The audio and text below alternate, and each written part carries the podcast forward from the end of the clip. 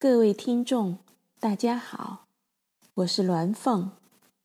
今天节目的标题是“谁解我心忧？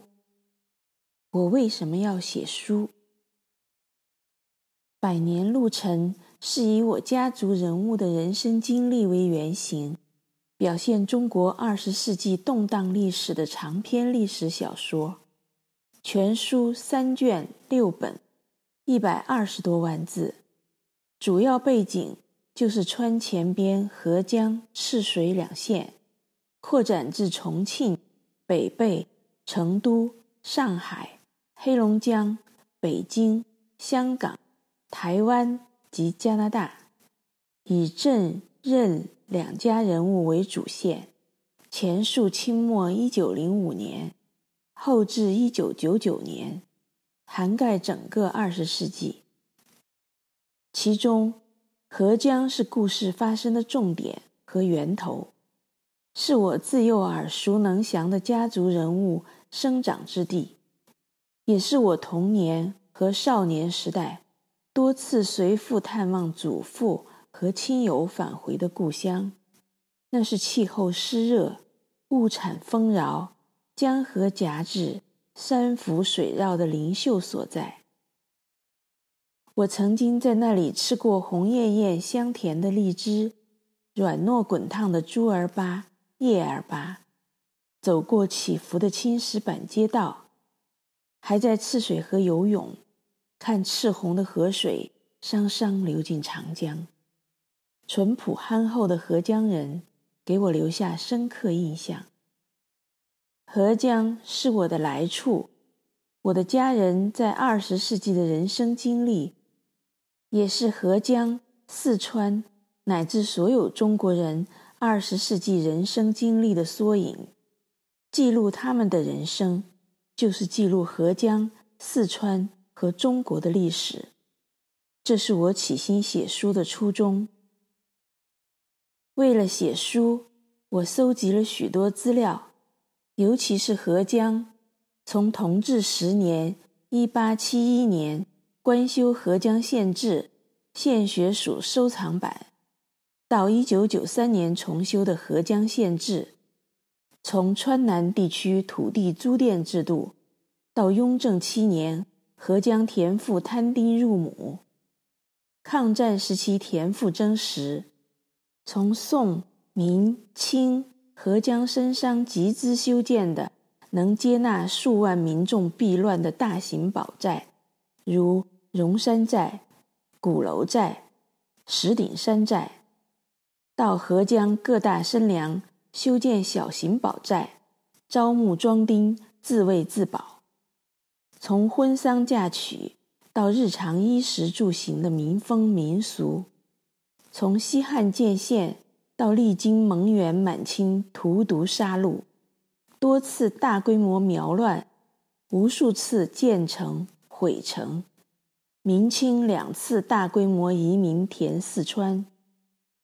合江的历史，也是华夏汉民族在血与火中顽强求存、生生不息的历史。如书中写道：“郑家的渊源。”老太爷坐在主座的楠木大椅上，让思翰和连璧分坐两侧，在课堂里向他们简要宣讲了一遍郑家的家史，主要是讲给连璧听。我郑家乃黄帝苗裔，周天子武王一脉，受封于郑，以国为姓，至晋时。乃荥阳郑氏。晋末永嘉之祸，五胡乱华，中原兴山，衣冠南渡。我先祖举族由河南南迁至安徽繁衍。南宋末年，蒙古践踏中国，华夏陆沉。我祖上避乱入湖北山区。明洪武年间，因蒙古屠尽四川人民，地旷人稀，朝廷迁湖广之众，填塞四川，本之即使溯长江入川，出居巴县。明末满清屠川，我祖必至合江乡也，在合江已历十四代。我也曾经在少女时代回过祖宅石花园，那里还有我的一位堂姐姐，她的公公是当地有名的医生，他家与我祖家多有交谊，闲谈间力赞我祖家在当地办学、推行教化的往事，还向我们背诵我曾祖父写的古诗。他抑扬顿挫的朗诵，伴随院子里竹筒引来的汩汩山泉流水声，在山中幽凉的月光和夜气里，给人穿越时空般奇异的感觉。可惜我那时年少。只记得那样幽微明灭的片刻，却完全不记得诗句的内容了。这就是书中写到的任家的来源。二叔告诉修武，任家祖先很久以前五胡乱华时，从中原南迁，到明朝圣祖洪武年间调北征南时，从军自南京应天府。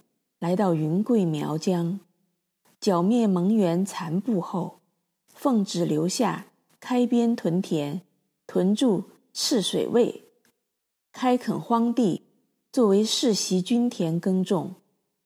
官府提供耕牛、种子、农具，三年免赋。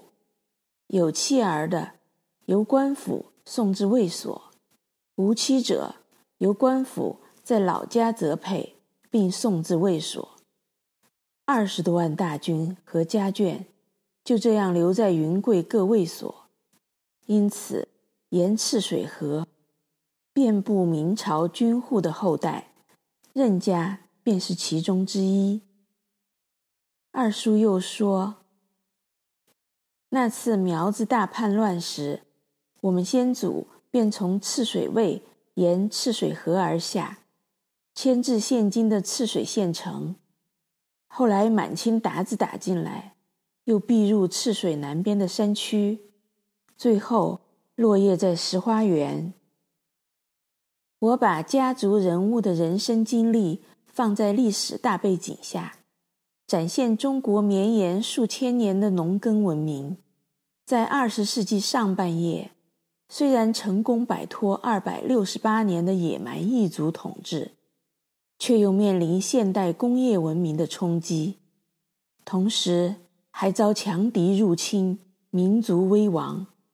合江和全中国一样，为了强国保种，做出了不懈努力和巨大牺牲。而二十世纪下半叶，我的家人和合江、四川乃至全中国人一起，经历了天翻地覆的巨变。中国人被外来共产极权残酷屠杀上亿，汉人婴儿被残害四亿，传统中国社会彻底消亡，共产集权钳制一切，失去了古典文明，也没有现代文明。二十世纪前后两个合江面目全非，这个巨变的过程，一点一滴。就是我想要详细记录的历史。我们怎样从足天下的满清走到明天下的中华民国，又如何从已经全民普选的中华民国被强行拖拽、倒退逆行到党天下的共产中国？这就是二十世纪血淋淋的中国历史。